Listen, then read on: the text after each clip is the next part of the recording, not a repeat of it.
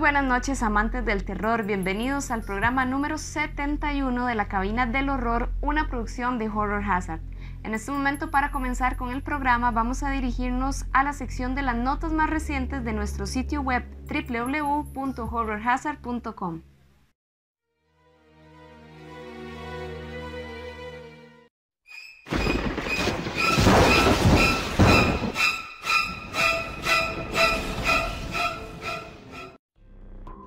Estrenos. Best Mode. Un productor de Hollywood recurre a un antiguo elixir para salvar su carrera después de experimentar una tragedia con su estrella principal. Será un gran desastre cuando aparezcan unas horribles criaturas.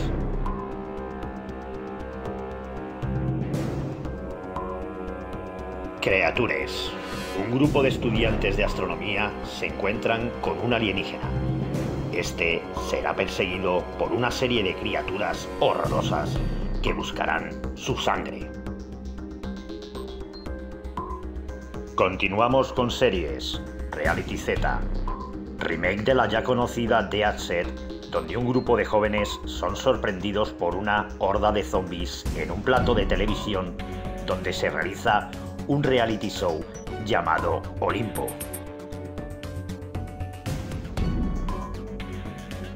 En videojuegos tenemos Werewolf de Apocalipse. La Madre Tierra está muriendo por consecuencia del hombre. Una corporación y un hombre lobo tratarán de salvarla. Y en nuestra reseña de la semana tenemos Kill List. Jay sufre un accidente grave que le deja con muchas secuelas. Este soldado convertido en asesino a sueldo paga su frustración con su mujer y su hijo un amigo le propone un encargo que acabará arrastrándole hacia el corazón de las tinieblas.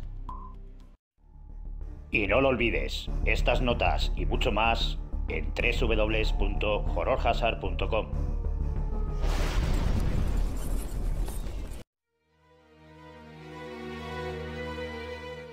En el universo de terror siempre hay criaturas bastante extrañas y terroríficas, desde Frankenstein, Hombre Lobo, Nessie, hasta un Wendigo puede ser. Entonces me gustaría saber para ustedes cuál es su criatura favorita de terror. Dejen acá abajo en los comentarios y por mientras comentan vamos a ir a una sección muy chiva que se trata de arte de horror. Vamos a ver qué artista nos va a sorprender con su talento. Hola a todos, mi nombre es Xiomara, yo soy maquillista, principalmente hago maquillaje de fantasía e ilusión óptica. Todo esto nació muy pequeña cuando mi mamá me pintaba de payaso para ir a las fiestas infantiles del kinder. Después de ahí tuve el primer set de pintacaritas que ella me compró, aún muy pequeña. Eran cuatro lápices y una cremita blanca y siempre le pedía que me pintara la cara. Fines de semana estando en la casa, no importaba si no había alguna fiesta ni nada especial, yo quería estar con la cara pintada. Después de ahí agarré esos materiales y empecé a hacer desastres, pero fue mi primer contacto con el maquillaje. Ya más grande seguía con esta pasión, pero con maquillaje social. Me dediqué mucho al maquillaje social, que fue mi base para comenzar con la fantasía. Una vez me puse a experimentar con un gato de Alicia en el País de las Maravillas. Fue la primera vez que hice maquillaje de fantasía y el resultado me encantó. Así que dije, tengo que seguir con esto. Tiempo después empecé a ver gente que hacía ilusiones ópticas con puro maquillaje y yo dije, tengo que hacer esto.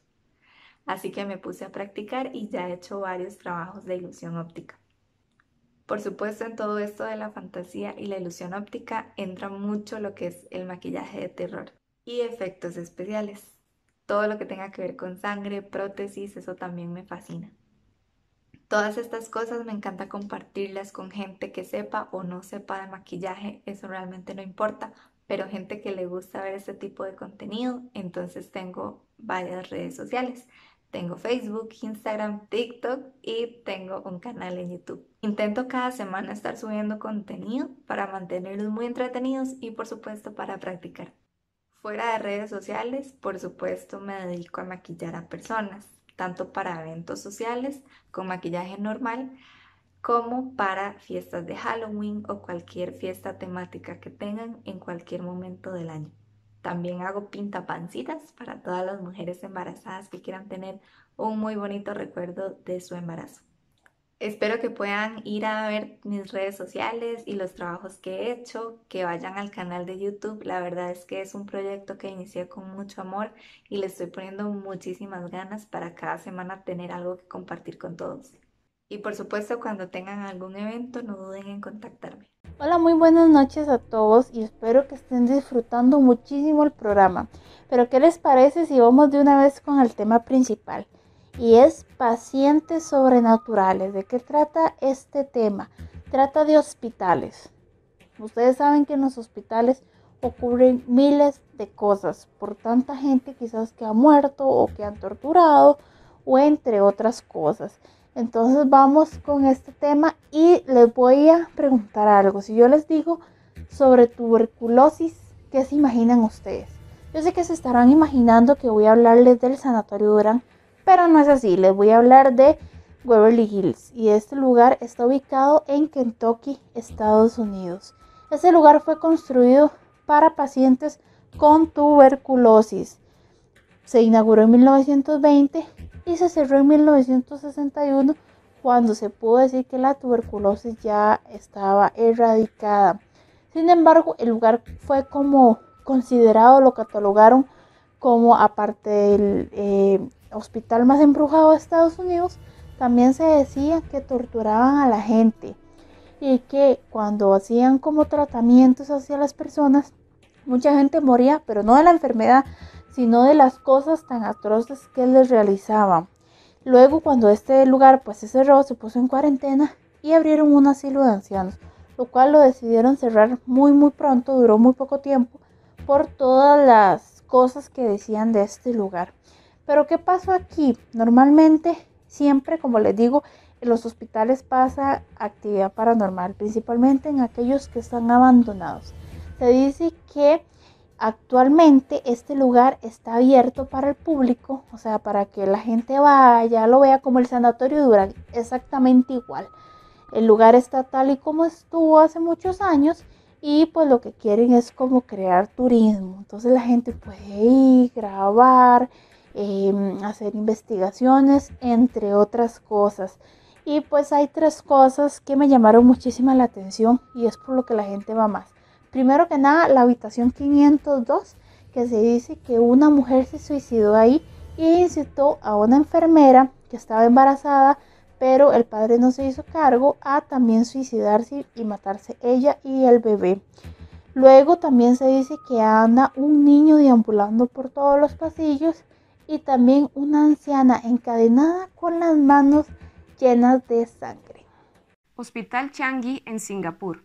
Este lugar era todo un complejo militar que constaba de prisión, tenía morgue, tenía sala de torturas y tenía un edificio de siete plantas.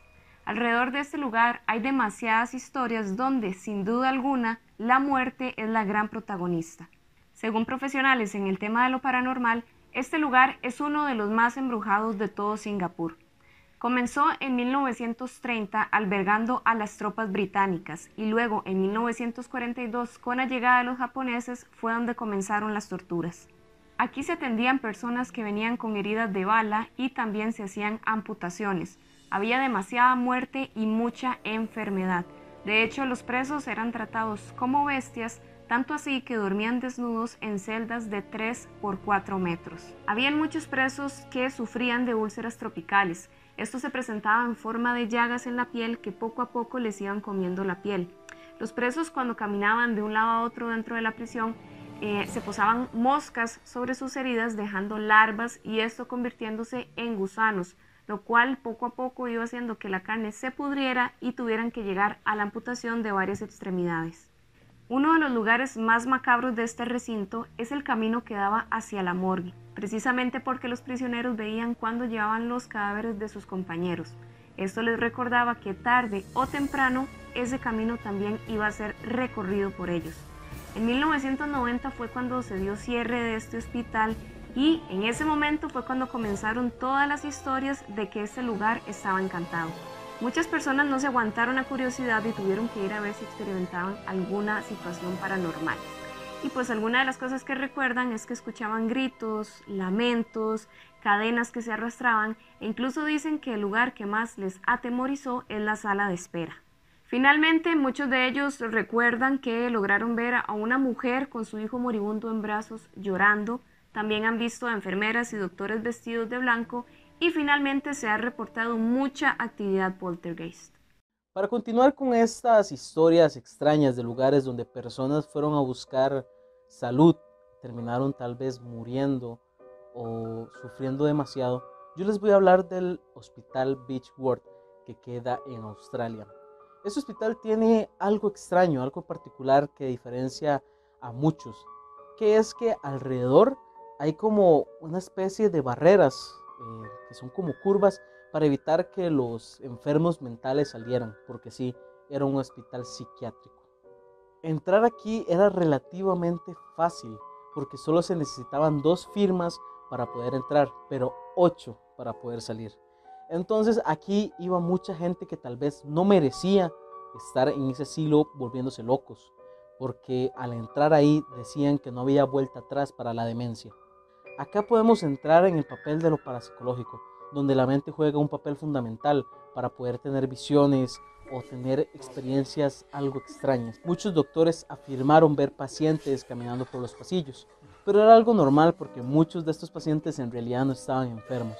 Pero el punto acá no es ese, sino que el punto es que muchos enfermos se volvieron locos y comenzaron a hacer cosas atroces. Por ejemplo, hay un caso de un hombre que fue encerrado en este asilo únicamente por no obedecer ciertas normas que le estaba dando la policía de Australia en ese momento y se volvió loco, completamente loco a tal punto que mató a una de sus compañeras de, asilo, la tiró por una ventana de un tercer piso acabando con la vida de ella. Este hospital actualmente está abandonado, pero no impide que muchas personas vayan a hacer exploración urbana y ellos muchas veces narran que en el ala oeste del hospital sienten una presencia que intenta comunicarse con ellos de una manera extraña.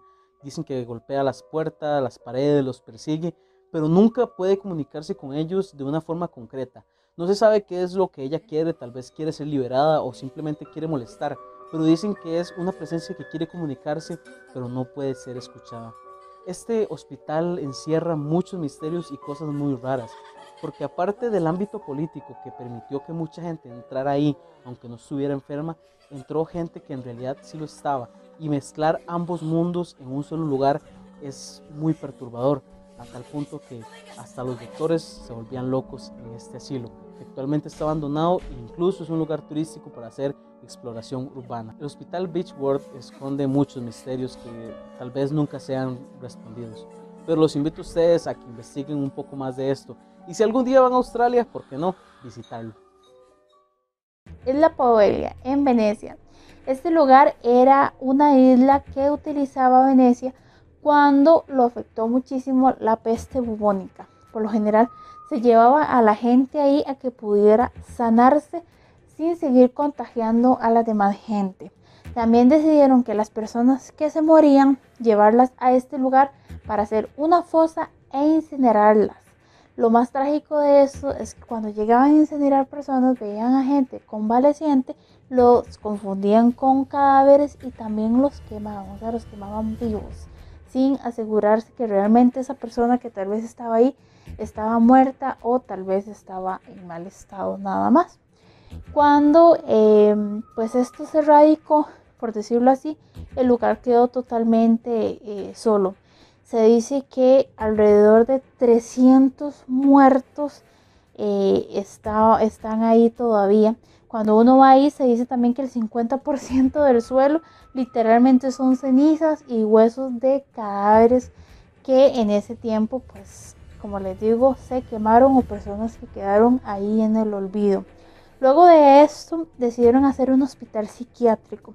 Lo que pasa es que fue muy famoso por la cantidad de torturas que se le hacían a los pacientes. Más que todo era un lugar para experimentar con personas psicópatas y con enfermos mentales. Cuando em, este lugar estaba ahí, muchos eh, enfermos mentales decían que veían gente, que veían fantasmas, que los atormentaban, que escuchaban gritos, que olía quemado, entre un montón de cosas. Lo que pasa que obviamente como, como los consideraban como totalmente enfermos, no les creían nada, pensaban que eso es, era cosas de su enfermedad. Cuando, bueno, muchos pacientes se murieron por tanto experimento que hicieron con ellos, pero uno de los doctores se suicidó ya que dice que veía tanto a pacientes que se murieron como gente rondando y también gente gritando. Entonces este lugar también fue totalmente cerrado y se dice que a esta isla nadie puede ir. Sin embargo, mucha gente que quizás se ha logrado escapar y poder entrar a la isla, dicen que es muy pesado y prefieren no volver, ya que sí se escuchan muchas cosas y es de muchísima actividad paranormal. Cuando se inauguró en 1908, Pernhurst albergaba a diferentes personas con discapacidades físicas y mentales. Pero en su momento, como muchas otras instituciones, también recibían a presos, ya sea delincuentes reales o también inmigrantes, huérfanos y cualquier persona que no tuviera a dónde ir. En 1960 ya se consideraba en estado de sobrepoblación, pero no solo eso, sino que ya contaba con fondos insuficientes y además se estaba desmoronando por completo. En ese tiempo hubo un periodista que quiso exponer la forma en la que vivían algunas de las personas de este lugar, en especial los discapacitados. Después de todo un estudio e investigación, él se dio cuenta que vivían como animales, no tenían suficiente agua, suficiente comida y vivían en las peores condiciones. Así que él quiso exponer esto a la prensa para que todo el mundo se diera cuenta de las formas tan terribles en las que vivían, no solo ellos, sino muchos más de los que se alojaban en este recinto. Pues realmente funcionó porque se creó todo un gran movimiento que mejoró la vida de algunos de ellos, pero al final de cuentas este lugar siguió trabajando hasta que cerró en 1987. A lo largo del tiempo, muchos grupos enfocados en el área de investigación paranormal decidieron acudir a este recinto para ver si lograban captar alguna presencia paranormal o algo que quisiera conversar con ellos de todas las personas que en su momento sufrieron. Pues resulta que sí tuvieron resultados. Algunas de las frases que ellos lograron escuchar después de una investigación exhaustiva sobre todos los audios que lograron captar, decían cosas como, vete de aquí, ¿qué haces aquí?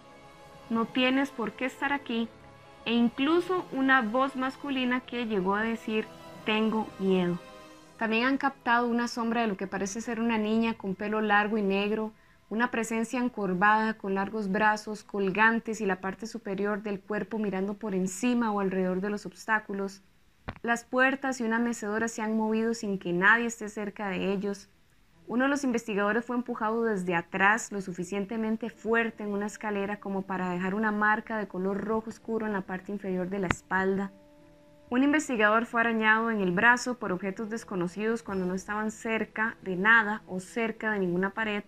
Los objetos que se impulsan en el sótano como una barra de palanca, algún tipo de accesorio de lata y varios objetos desconocidos. También dicen que se ha captado múltiples energías allí, incluida una fuerza demoníaca o una vida pasada que no era una persona muy agradable. Antes de finalizar con esta historia, los dejo con un dato curioso, y es que resulta que Penhurst es utilizada como atracción turística de terror en todos los Halloween. Así es, ustedes pueden buscar la página web y darse cuenta de algunos de los actores que participan acá en todos los diferentes edificios de este lugar y la ambientación que le dan de terror a todo Penhurst. El hospital que les voy a contar a continuación lleva relativamente poco abandonado, fue abandonado en el 2015, pero las historias que pasan en este hospital son bastante tenebrosas. Una de las historias más sonadas en este hospital se trata de un joven que escuchó un ruido extraño en el pasillo Salió a ver qué sucedía y vio una adulta mayor sentada en una silla de ruedas acompañada de un bastón, bueno, un palo con suero conectado al brazo. Ella le dijo que muy pronto iba a salir de ahí. Él sin saber qué sucedía volvió a entrar a su habitación y minutos después llegó un médico a indicarle que ya le habían dado de alta, que se podía retirar. Él le comentó que había visto una anciana en ese pasillo, a lo que el doctor muy extrañado le indicó que ahí en ese pasillo solo estaba él como paciente.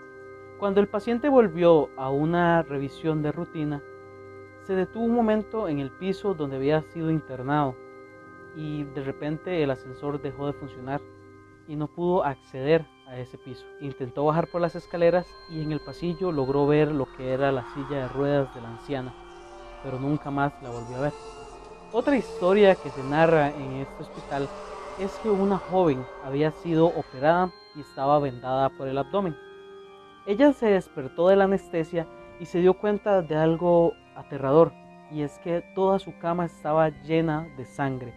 Sin saber por qué, asustada llamó a las enfermeras. Las enfermeras revisaron su vendaje y no había sangre por ningún lado. Creyeron que se había roto la sutura, pero ese no era el caso. Toda la cama estaba llena de sangre y todavía no se sabe qué fue lo que pasó. Tal vez un ente de otro mundo derramó su sangre sobre ella. Y una de las historias más recientes se trata de un reality show que hicieron en este hospital. Se metieron para ver qué era lo que sucedía y el periodista realizó el conocido pasillo de la muerte, que era donde llevaban a personas que iban a realizar una operación riesgosa y que casi no había posibilidad de eh, salir con vida. El periodista realizó este, el periodista el, el periodista realizó este camino solo y comentó que en ciertas ventanas de donde iba pasando se veían caras de enfermeras que lo estaban viendo hacia donde él llegaba. Después de realizar este recorrido en el pasillo de la muerte, se dirigió hacia la morgue y vio como un cuerpo estaba siendo guardado por una enfermera. Al final él quedó un poco traumado y no quiso más hablar sobre esto que había vivido. A pesar de que este hospital fue abandonado hace relativamente poco, hay muchas historias paranormales y encierra un aura muy extraña. Este fue el Hospital Royal Victoria en Canadá. Ahora vamos a ir a la sección de películas que están relacionadas directamente con un hospital. Vamos a ver qué películas no hemos visto. Asilo, 1972. Para asegurar un trabajo en una institución mental, un joven psiquiatra debe entrevistar a cuatro pacientes dentro del asilo. Hospital de Satán, 1972. Lucina comienza a sospechar que algo raro sucede en el hospital. Empieza a investigar y descubre que algunos pacientes son tratados con arañas y serpientes, y en el sótano descubre un demonio al cual los doctores le practican ritos. No mires en el sótano, 1973. Una joven enfermera psiquiátrica va a trabajar a un manicomio solitario después de un asesinato. Allí ella experimenta diversos grados de tormento de los pacientes. Coma, 1978. Cuando una joven doctora nota una cantidad anormal de comas en su hospital, descubre una horrible conspiración. Bad Dreams, 1988. La única sobreviviente de un culto suicida se despierta de un coma de 13 años en una sala psiquiátrica, donde otros pacientes comienzan a morir repentinamente en circunstancias misteriosas y horripilantes. La fosa de la muerte, 1989. Un doctor loco que experimenta con pacientes de un psiquiátrico es tiroteado por su compañero y muere, pero un terremoto que agrieta una fosa sellada libera el espíritu del malvado doctor. Session 9 2001. Las tensiones aumentan dentro de un equipo de limpieza de asbesto mientras trabajan en un hospital psiquiátrico abandonado, con un pasado horrible que parece estar regresando. Infection, 2004. Una rara enfermedad ataca a los empleados de un hospital que encubrieron la muerte de un paciente. Death Tunnel, 2005. Cinco universitarias están encerradas en un hospital de Kentucky construido en 1910, donde 63.000 personas murieron a causa de una enfermedad conocida como la peste blanca. En lo profundo del hospital se encuentra el túnel de la muerte, que una vez se utilizó para sacar en secreto a los muertos de los terrenos. Asylum, 2008. Seis estudiantes universitarios descubren que su dormitorio fue una vez un manicomio que realizó lobotomías horripilantes a sus reclusos adolescentes durante la década de 1930. Dead Girl, 2008. Dos chicos de secundaria descubren a una mujer encarcelada en un manicomio abandonado que no puede morir. Ward, 2010. Nadie cree los reclamos de una joven mujer que un paciente muerto está acosando a los residentes de la institución psiquiátrica. Grave Encounters, 2011. Para su reality show de Casa de Fantasmas, un equipo de producción se encierra en un hospital psiquiátrico abandonado que supuestamente está embrujado y podría ser demasiado cierto, etc. 2015. Un grupo de adolescentes libera accidentalmente un espíritu maligno que comienza a poseerlos uno por uno. Hola, buenas noches Costa Rica. Voy a hablar acerca del libro Voynich, o al menos lo voy a intentar, ya que todo lo referente a este libro es un enigma y lo que voy a hacer será referirme a tres asuntos. Primero, voy a mencionar lo que se sabe respecto al libro. Segundo, voy a referirme a lo que se cree. Y tercero, de todas las hipótesis que se manejan al respecto, voy a mencionar la que más llama mi atención. Bien, lo que se sabe es lo siguiente. Su nombre se debe a que fue dado a conocer en 1912 por Wilfried Voynich. Y tras la muerte de Wilfried Voynich en 1930, este pasó a ser propiedad de su esposa. Y en 1969 el libro fue donado a la Universidad de Yale, la cual está ubicada en el estado de Connecticut, en Estados Unidos. Y el libro se compone por 240 páginas, las cuales están escritas y ilustradas. Y respecto a este libro hay dos problemas. El primero es que no está firmado ni por su autor ni por su ilustrador, así que no se sabe quién lo escribió ni quién lo ilustró. Y el segundo problema de este libro es que está escrito en un idioma desconocido. Las letras son latinas y evidentemente no son sin sentido, sino que son palabras, pero su idioma es desconocido. Y lo que se cree es lo siguiente. Como acaba de mencionar, se desconoce el contenido del libro debido a que está escrito en un idioma desconocido, pero sin embargo se especula su contenido debido a las ilustraciones. Y lo que se especula es que es un compilatorio de conocimientos de alquimia, de astrología y de espagiria. Bien, yo asumo de que todos entienden lo que significa alquimia y astrología, pero sin embargo el concepto de espagiria tal vez no sea muy popular, así que para quien no lo maneje, brevemente lo intentaré explicar.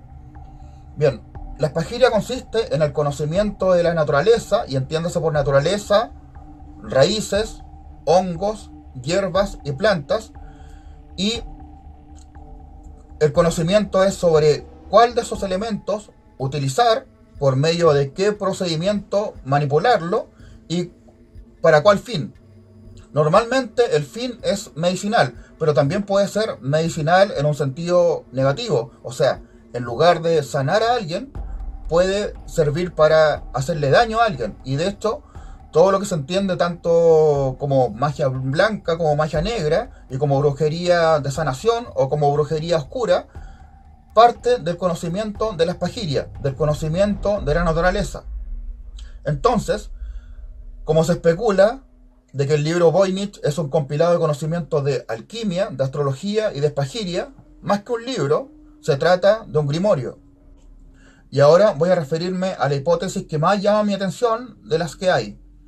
Pero antes tengo que dejar algo eh, a modo de antecedente. Bien, en un video anterior hablé sobre la Biblia y expliqué lo que significa la palabra Elohim, Elohim, que es una palabra hebrea que al castellano se puede traducir como dioses, deidades o seres divinos. Bien, en el Antiguo Testamento hay un personaje bastante popular que se llama Noé, el, famoso del diluvio universal y del arca. Y Noé tuvo un bisabuelo que se llamaba Enoch.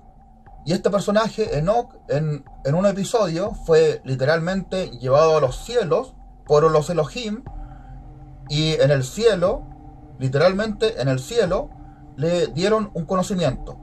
Ahora, cierro paréntesis y entro en la hipótesis. En el siglo XVI hubo un brujo que se llamó John Dee, quien se dedicaba a la espagiria, a la astrología y a la alquimia.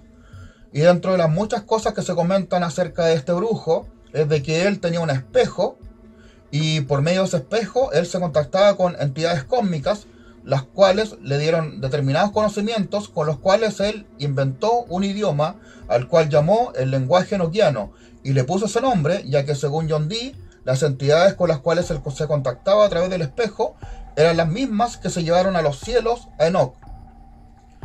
Y todo lo que acabo de decir es una leyenda, ya que en la actualidad no existen documentos que nos muestren el cuál es el lenguaje enoquiano, ya que tras la muerte de John Dee todos esos documentos fueron destruidos, se perdieron o están escondidos.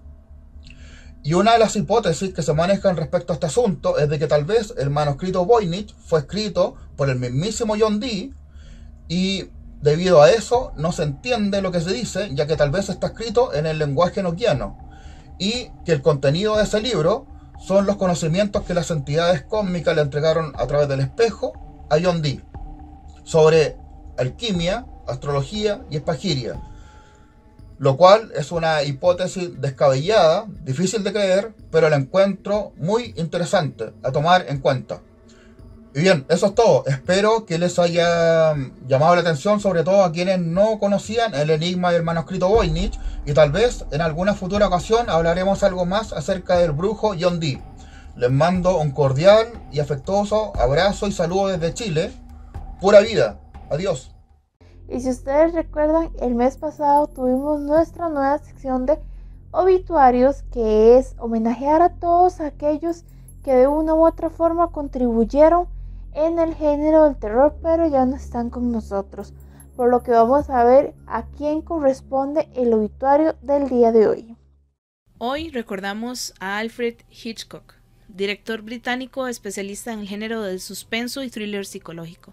Alfred Joseph Hitchcock nació en Leytonstone, Essex, Inglaterra, y vivió junto a sus padres y dos hermanos mayores. En el año de 1915 abandonó los estudios para trabajar en la compañía de telégrafos. Su interés por el cine comenzó aproximadamente en esa época, ya que iba al cine con frecuencia y leía revistas de cine de Estados Unidos. En el año de 1920, Alfred tuvo su primer trabajo en el cine dibujando en los sets de grabación, dejando ver así su habilidad artística. Desde aquí tuvo varios trabajos relacionados con la industria, desde poner los rótulos en las películas del cine mudo hasta ser ayudante y luego guionista. De esta manera, fue hasta que el director de Always Tell Your Wife, 1923, que se enfermó, y Hitchcock fue nombrado director para completar la película. Finalmente, fue contratado para dirigir la que prometía ser su primera película completa, llamada Número 13 de 1922, pero la producción no se completó debido al cierre del estudio. El director aún así no se rindió y dirigió entonces El Jardín de la Alegría en 1925. También se destaca El enemigo de las rubias de 1927,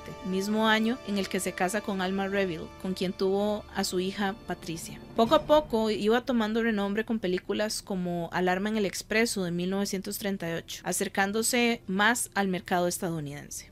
En 1940, la familia se muda finalmente a Hollywood, donde dirige una adaptación de Rebecca de Daphne du Maurier y comienza a hacerse fama como director. De hecho, la película obtiene dos Oscars, a mejor película y mejor fotografía. Las empresas cinematográficas agregaban su apellido a sus producciones para señalar que era de su autoría. Por ejemplo, Psicosis de Alfred Hitchcock de 1960, La trama de Alfred Hitchcock de 1976, Frenesí de Alfred Hitchcock de 1972, entre otros. En la década de los 40 se convierte en uno de los directores más famosos con un gran sentido artístico y estético. Un dato curioso es que trabajaba con rubias porque pensaba que eran más misteriosas, entre las cuales estaban Ingrid Bergman y Grace Kelly. Hitchcock era un maestro del cine, y la fama del maestro del terror y del suspenso aumentaba junto a sus exquisitas producciones, tales como La ventana indiscreta de 1954, Crimen perfecto del mismo año y Vértigo de 1958. Sin embargo, para muchos, su mejor trabajo y obra maestra fue Psicosis de 1960, película de terror que rompe con las tradicionales estructuras del cine hollywoodense. En 1963 vendría otra excelente producción, Los pájaros. Según algunos expertos, Los pájaros junto a Psicosis son de las obras obligatorias para estudiar su filmografía. También tuvo mucho éxito con la serie de televisión Alfred Hitchcock Presenta, que estuvo desde 1955 a 1960 1965, desarrollando entonces 10 temporadas en las que se presentaban historias de terror. El 7 de marzo de 1979, Hitchcock recibió el premio del American Films Institute por los logros de su vida, y para este momento sus riñones habían comenzado a fallar. Había comenzado a escribir un guion con Ernest Lehman llamado The Short Night, pero despidió a Lehman y contrató al joven escritor David Freeman para reescribir el guion. Debido a la mala salud de Hitchcock, la película nunca se hizo y finalmente murió el 29 de abril de 1980 de manera tranquila mientras dormía, debido a una insuficiencia renal. A su funeral asistieron muchos artistas sobresalientes, entre ellos Mel Brooks, quien dirigiera Máxima Ansiedad en 1977, o como se le llamó en algunas partes, Las Angustias del Dr. Mel Brooks, un homenaje cómico a Hitchcock y sus películas. En ese momento nos enlazamos con Marco, el cual nos va a contar las noticias más recientes sobre ovnis.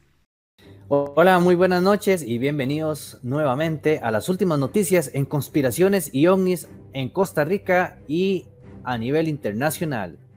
Pues bueno, esta, esta última semana ha sido de grandes conflictos, ya que se han dado demasiados videos en muchas redes sociales en el cual hay un gran debate si son ovnis o si son otro tipo de tecnología o algo que estén ocultando, ¿verdad? Este, las naciones de, cada país. Pero bueno, para contarles así, por encimita, una increíble noticia de un avistamiento ovni se dio esta semana en Japón, exactamente el 18 de junio de este mes. Muchos residentes de la ciudad de Sandai eh, pudieron observar un objeto no identificado que recorría varias ciudades.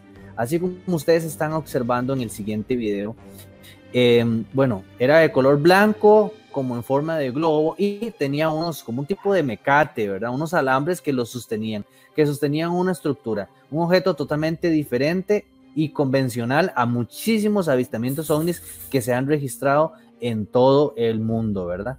Entonces, este, se llamaron a las autoridades para saber qué era lo que estaba sucediendo, si era algún tipo de mecanismo o arma que estaba siendo probada en la ciudad de Japón, pero las mismas autoridades indicaron que no tenían conocimiento sobre este objeto, así como ustedes lo están observando. Y bueno, para nadie es un secreto que exactamente el 15 de mayo del presente año, el ministro de Defensa del país, Japón, anunció estar desarrollando un protocolo muy minucioso que guíe a las autoridades por si se da algún encuentro con objetos voladores no identificados. Así que Japón se está preparando para una eminente invasión extraterrestre, así aseguró el ministro de Interior del país. Y bueno, les mostramos la siguiente noticia también que sucedió en Miami. Este video que le vamos a mostrar lleva más de 24 horas en redes sociales con una cantidad de visitas increíble, pero estamos hablando de que es algo diferente que se ha observado también a nivel mundial. Podemos ver cómo se ve un objeto contundente en forma de V y un pronto otro, este se divide en muchísimas y muchísimas luces, ¿verdad? Y que recorren una gran área en Miami. Esto se dio en plena noche al frente de la mirada de muchísimas personas y nos quedamos con la duda, ¿qué estará pasando entonces a nivel internacional? ¿Por qué tantos avistamientos y ahora son de muchísima más y mejor alta calidad?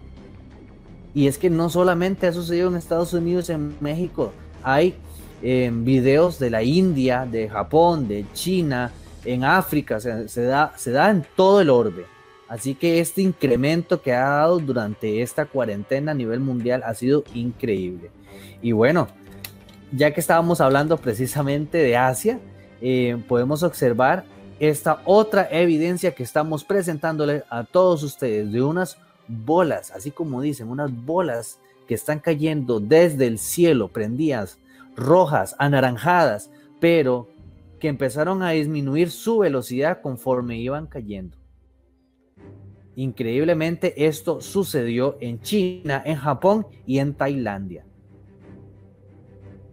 Así como ustedes lo están observando. ¿Qué se preguntarán las personas realmente qué estará sucediendo? ¿Será que va a haber un inminente contacto? ¿Será que se están presentando realmente con todos nosotros y las autoridades siguen en silencio? ¿Qué podemos decir sobre este tema entonces? ¿Qué es lo que está sucediendo? Bueno, síganos en la próxima semana para más evidencia y noticias Omni. Soy Marco González y esto fue Gran Revoluciona Informa. Y volvemos con los compañeros de Horror Hazard. Como de costumbre en el programa quiero hacerles una pregunta, aunque es extraño porque esta pregunta tampoco es mucho de mi agrado, pero se las voy a hacer de igual manera. ¿Cuál de estas tres películas de zombies es su favorita? ¿El Día de los Muertos Vivientes, La Noche de los Muertos o El Amanecer de los Muertos? Comenten cuál es su favorita. Y mientras comentan, vamos a ir a una nota muy interesante sobre criptozoología. Vamos a ver qué animal extraño va a aparecer esta noche.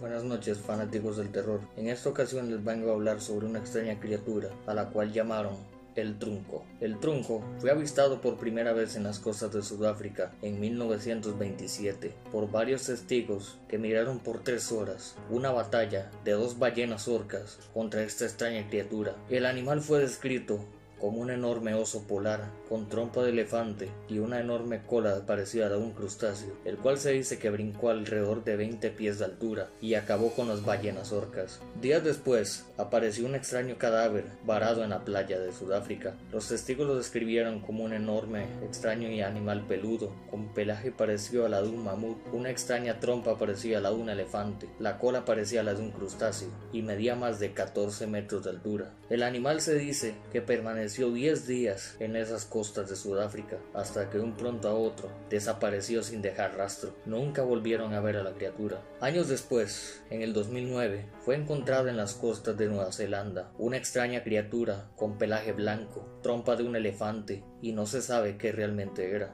Apareció muerta en las costas de Nueva Zelanda. ¿Qué será esta extraña criatura que los habitantes de las costas de Sudáfrica vieron aquella tarde de febrero? Muchos afirman que es una especie de mutación genética creada por los por la radiación en los océanos. Otros dicen que se trata de una ballena desconocida que aún no ha sido descubierta por completo. Lo más gracioso del caso es que ningún científico o grupo de científicos se ha animado a seguir investigando esta criatura. ¿Por qué será que el caso lo habrán cerrado por completo y nunca más se volviera a hablar de la criatura? ¿Será que estamos ante una nueva especie de ballena o tan solo quizás se trata de un denominado monstruo marino que nunca será descubierto?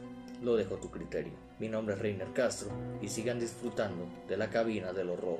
Buenas noches. El caso de las hermanas Pollock. Esto se remonta en el año 1957, cuando ocurrió una trágica muerte el 5 de mayo de ese año. El matrimonio compuesto por Florence y John poseen dos niñas, que son Joanna y Jacqueline, de 11 y 6 años. Ese día exactamente se dirigían hacia la iglesia y las niñas deciden adelantar el paso de sus padres, por lo que entre ellas van hablando y al cruzar la calle, en lugar de esperar a sus padres, deciden hacerlo ellas solitas.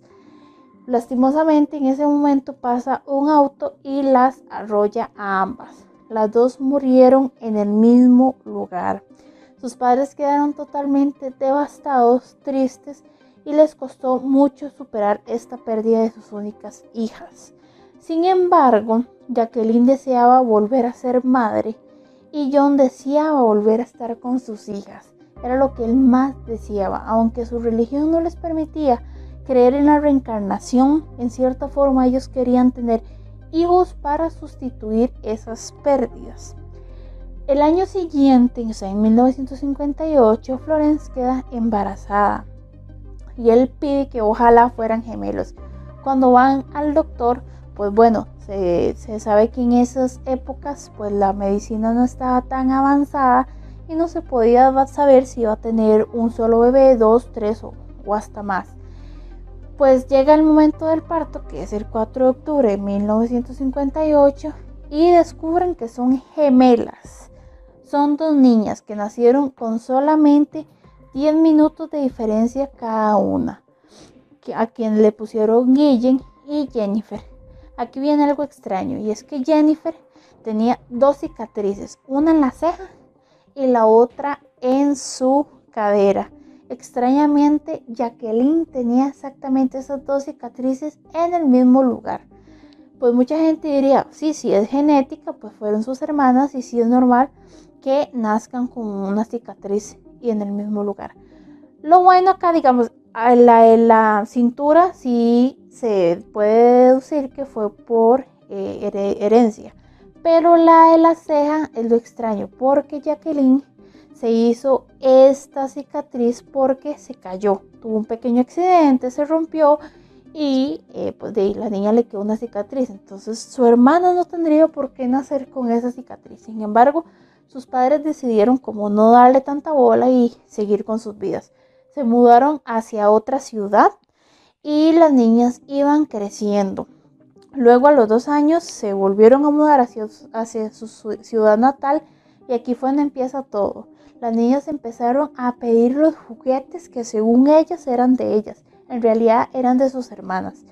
Cabe destacar que sus padres nunca les comentaron a las niñas que tuvieron hermanas y que pues que murieron como murieron, ¿verdad? Y aquí, pues bueno, las niñas se sentían súper bien en su casa, como si tuvieran años de vivir ahí.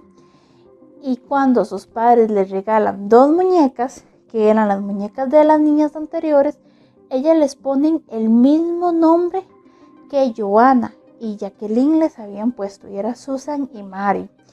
Luego de esto, las niñas piden a sus padres ir a un parque que ellas les encantaban y que añoraban y todo. Es extraño que una niña de esas edades eh, pues pida ir a un lugar que según ella ya conoce cuando pues no lo conoce. Pero las niñas anteriores amaban ese parque.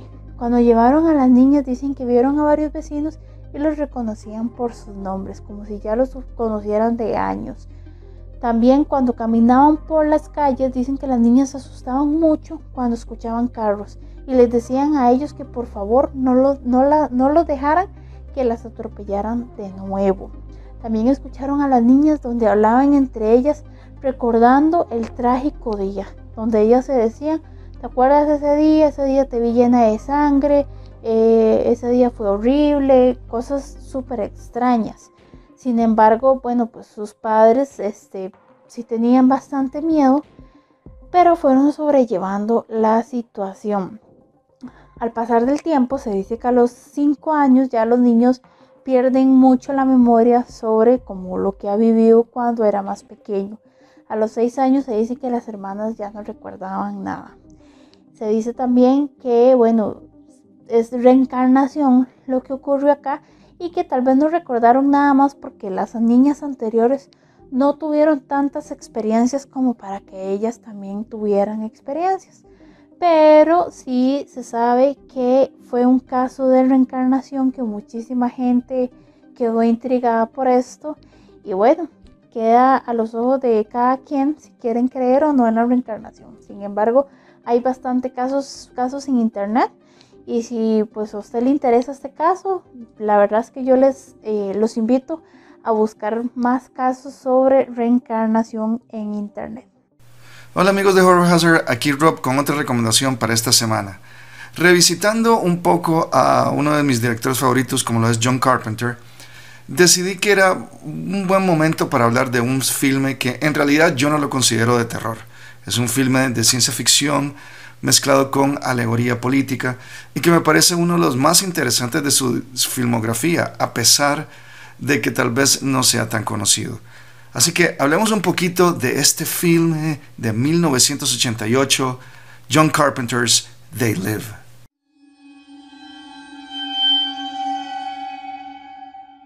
They Live es una película que sale en noviembre de 1988 y es parte de la época donde John Carpenter vuelve al cine independiente después del fracaso comercial de Big Trouble in Little China. Esta película viene después de Prince of Darkness del 87, lo cual es una de mis películas favoritas de él. Y toma un rumbo completamente distinto al anterior. Aquí John Carpenter deja el terror para darnos una historia de ciencia ficción con una muy fuerte alegoría política. Hay que ver en qué está enmarcado They Live. Está enmarcado en los años 80, en la época de Reagan. Y precisamente es aquí donde el tema o la fuerza de They Live es donde aquí se define. ¿Por qué decimos esto? Porque el filme en sí es un filme de bajo presupuesto, es un filme de apenas 4 millones de dólares, para la época era de bajo después de lo que había estado acostumbrado George Carpenter. Y también eh, otra cosa importante es que es un filme un poco eh, tonto, el valor de producción es un poco bajo, eh, se notan los efectos especiales, no son los mejores, pero es que el punto del filme no es eso. Hay dos cosas que lo hacen súper interesante. Una es la excelente química de Roddy Piper y Keith David que impulsan toda la narrativa de la película. En especial una escena ah, en particular que no la van a olvidar nunca. La segunda es el hecho de que a pesar de todos estos puntos que había mencionado antes que podrían considerarse negativos del filme, la fuerza de They Live es una realidad que en los 80 era muy palpable, como es el consumismo, que si uno lo piensa de manera más objetiva, en realidad puede ser una realidad que aún estamos viviendo. Muchas de las imágenes de They Live hacen alegoría precisamente a esto, y uno se puede preguntar si a pesar de todo, de lo ligero de la cinta, en algún momento, más bien el mensaje puede ser más terrorífico de lo que nosotros pensamos. Odio utilizar el término terrorífico porque a veces eh, la realidad ha sido desensibilizada y para nosotros puede ser que sea algo normal. Sin embargo, te demuestra de que el cine es de nuevo un instrumento que puede servir para criticar y mostrar realidades que tal vez para nosotros no son muy obvias, pero para el ojo del artista, en este caso el director, sí lo son. Definitivamente es una de las películas que yo recomiendo de John Carpenter. Es algo distinto del director, lo cual nos brinda una arista más de por qué yo lo considero uno de los mejores directores norteamericanos de todos los tiempos. Esa sería mi recomendación para el día de hoy y los espero la próxima semana con otra recomendación acá en Horror Hazard.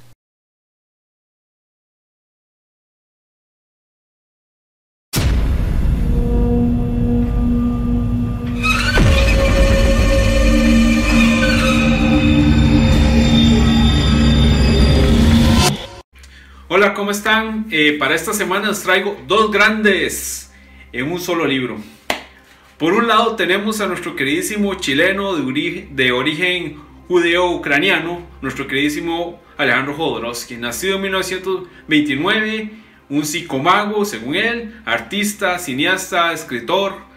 Y si ustedes quieren ver qué tan impactante es su obra, vean esta película Santa Sangre, de verdad los va a impactar en cuanto a lo que es terror.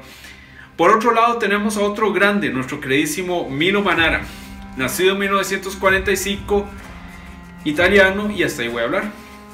Si ya quieren averiguar más, los invito pero que lo hagan en un lugar privado, sin menores y sin familiares sensibles. Están advertidos.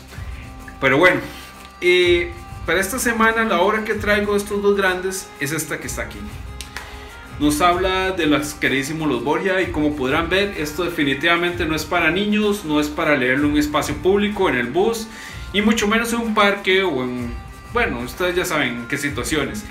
Pero bueno, eh, nos relata lo que es el ascenso de nuestro queridísimo Alejandro Borgia al papado y cómo las vicisitudes del momento pues nos hacen explorar lo que son los siete pecados capitales. Una obra que definitivamente no se guarda nada violenta sexualmente muy activa y para aquellos amantes de la sangre se los recomiendo. No es tanto de terror, pero sí van a haber situaciones en que definitivamente te va a dejar con ese sinsabor de no volverla a ver. Pero bueno, algunos afirman que es la mejor obra de Manara en cuanto a lo que es en sus ilustraciones. Es que esta obra fue, inició su creación en el 2001. Ahora, recomendadísima. Si van a llegar a una librería que esté sellada, si van a llegar con familiares que no sepan definitivamente qué es y que la bolsa tenga doble forro por aquello de las situaciones. Bueno, los dejo. Esto ha sido por esta semana y nos vemos. Chao. Hola amigos de Horror Hazard. Les cuento que ese 16 de junio pasado se cumplieron 60 años del estreno de una de las grandes películas del cine clásico referentes en el ámbito del terror y del suspenso. Me refiero a Psicosis, del gran maestro del suspenso Alfred Hitchcock. El guion de la película está basado en una novela publicada en 1959 por Robert Bloch, quien a su vez se inspiró en hechos reales para escribirla. La vida que inspiró esta novela es la de Ed Gein, un asesino en serie que vivía a unos 60 kilómetros de Robert Bloch en el momento donde escribió el libro. Ed Gein fue arrestado en noviembre de 1957 en Wisconsin por el asesinato de dos mujeres. Pero, tras su detención, la policía halló en su domicilio muebles cubiertos e incluso ropa hecha con piel humana así como también varias partes de cadáveres. Los psiquiatras que lo examinaron concluyeron que Gain estaba intentando hacer un traje de mujer con la piel de los cadáveres para poder fingir ser su propia madre, la cual en vida era sumamente dominante y sobreprotectora, al igual que la madre del protagonista principal de la película Psicosis. La novela de Robert Bloch, inspirada en el asesino Ed Gein, no solo inspiró el guion de mm, Psicosis, sino posteriormente también el guion de otras películas como Masacre en Texas o el mismo Silencio de los Inocentes. Hitchcock compró los derechos de esta novela por 9 mil dólares y para asegurarse que nadie descubriera el final de la historia, se encargó de que sus asistentes compraran todos y cada uno de los ejemplares existentes en las librerías.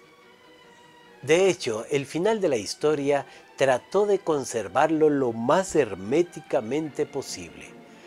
Habían actores que ni siquiera tenían el guion completo. Y por otro lado, a los actores principales les prohibió dar entrevistas a la prensa para que ningún detalle saliera a la luz pública. Al ser una película extremadamente terrorífica para la época, 1960, la Paramount se negó, a pesar de tener un contrato con Hitchcock, a financiar la película. Por lo cual, Hitchcock tuvo que poner su propio dinero, hasta empeñó su casa para poder filmarla. Podrán entender que esta película fue de bajo presupuesto.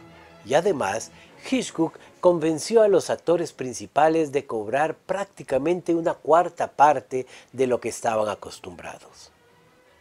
Para quien tenga la oportunidad de ver esta magnífica producción cinematográfica, se dará cuenta que es algo muy especial.